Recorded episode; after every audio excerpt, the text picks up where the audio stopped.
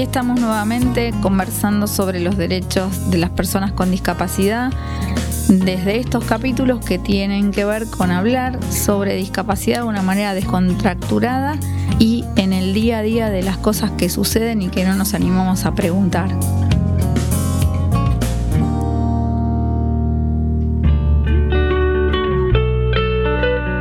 Hola Eli, ¿Cómo estás? Hola Andrea, ¿cómo estás? Todo bien. Acá con ganas de hablar sobre juego. Vos sabés que estuve buscando y la Convención sobre los Derechos de las Personas con Discapacidad, que es este instrumento tan importante del cual habla todo el mundo relativo a los derechos de las personas con discapacidad, tiene un artículo que nos habla de sobre la participación en la vida cultural, las actividades recreativas, el esparcimiento y el deporte.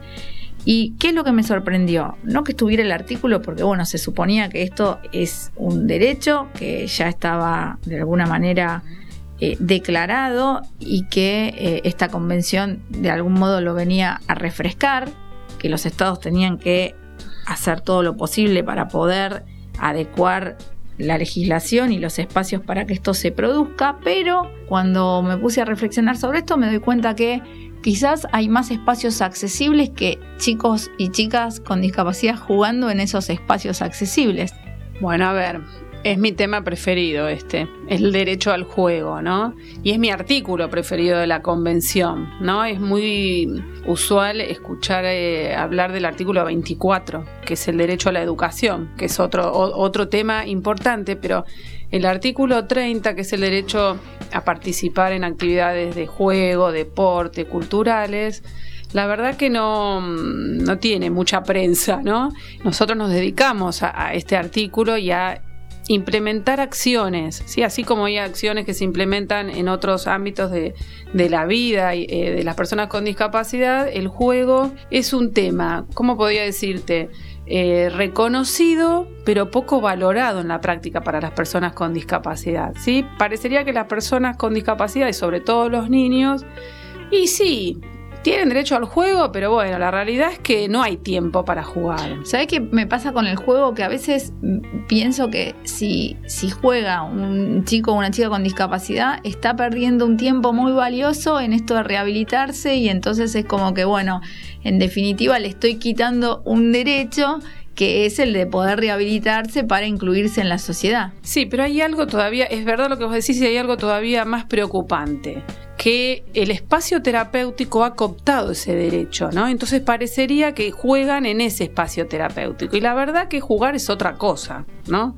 Para empezar, em, el juego es la actividad más importante de todos los niños, con y sin discapacidad.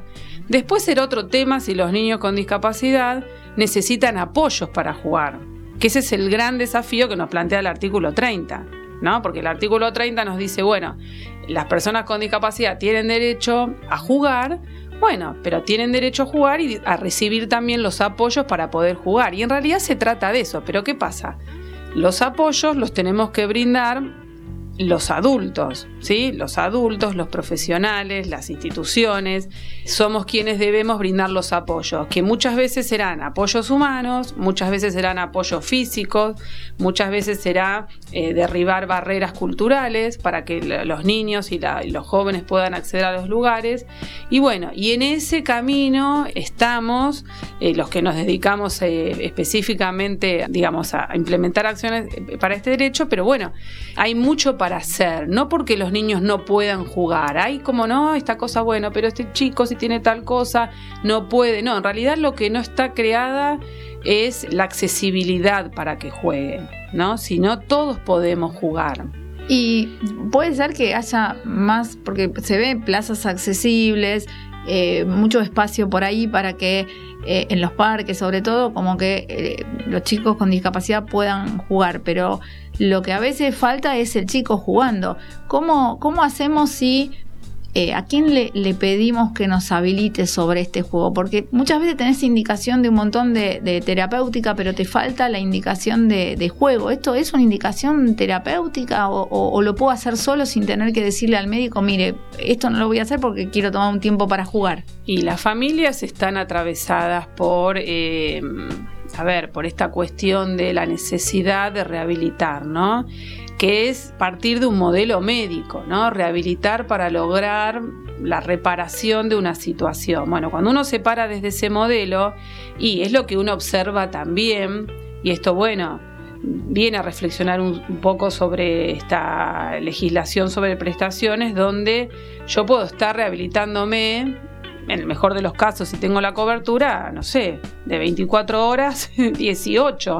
¿no? Y en realidad ahí lo que termina pasando es que falta ese tiempo para el juego. Las familias muchas veces están entrampadas en esta mirada rehabilitatoria, entonces no se animan a dejar un espacio de rehabilitación para que el niño pueda jugar o no hacer nada, ¿no? Esta cuestión del ocio creativo. a equinoterapia, o sea, lo mando al chico, la chica de equinoterapia o a hidroterapia eh, o musicoterapia, ¿eso no, no podría ser un espacio de juego?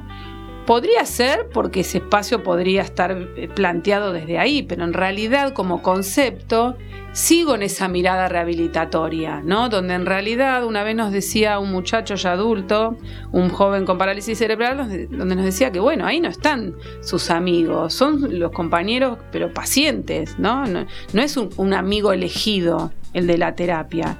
Cuando uno juega, elige con quién jugar. O sea, en el juego se plantean un montón de situaciones que los que hemos jugado más naturalmente no, lo, no nos hemos dado cuenta. Pero en el juego uno aprende a frustrarse, uno aprende a tomar decisiones, uno aprende a compartir y uno aprende a elegir amigos y a elegir amigos con los que quiere estar. Este proceso, cuando las personas con discapacidad no la transitan, bueno, se pierden todas estas situaciones ¿no? Y muchas veces uno ve como espacios forzados y en realidad uno le ha preguntado a ese niño o a ese joven si quiere estar ahí, si es el lugar y las personas con las que quiere estar.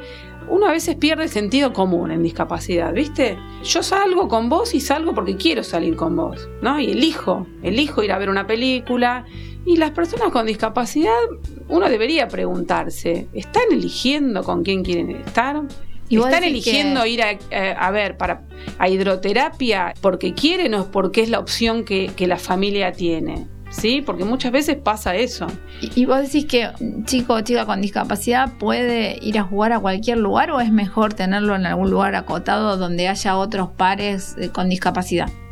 A ver, yo creo que tiene derecho a ir a cualquier lugar tiene derecho a tener el apoyo que necesita para ir a cualquier lugar. ¿sí? Que vuelvo a decir, podrá ser un, asistente o un acompañante, podrá ser que el espacio sea adecuado. Nosotros hemos hecho, por ejemplo, muchas actividades desde la Asociación Tercer Tiempo, donde también eh, trabajo, donde uno iba a una función común por ejemplo, del planetario. El planetario tiene, para contarles brevemente, el planetario tiene funciones para niños eh, con autismo, jóvenes con autismo, ¿no? Que es una función especial, es solo para esos niños, donde se adecuan las condiciones están muy buenas. Pero bueno, cuando uno va por el artículo 30 de la convención, ¿qué dice el artículo 30? Vos lo dijiste. Yo tengo acceso a ir a cualquier lugar. Entonces, ¿cómo hago para ir con niños autistas al planetario La Función Común? A veces tomando algunos recaudos. Por ejemplo, nosotros hemos ido y ¿qué hicimos?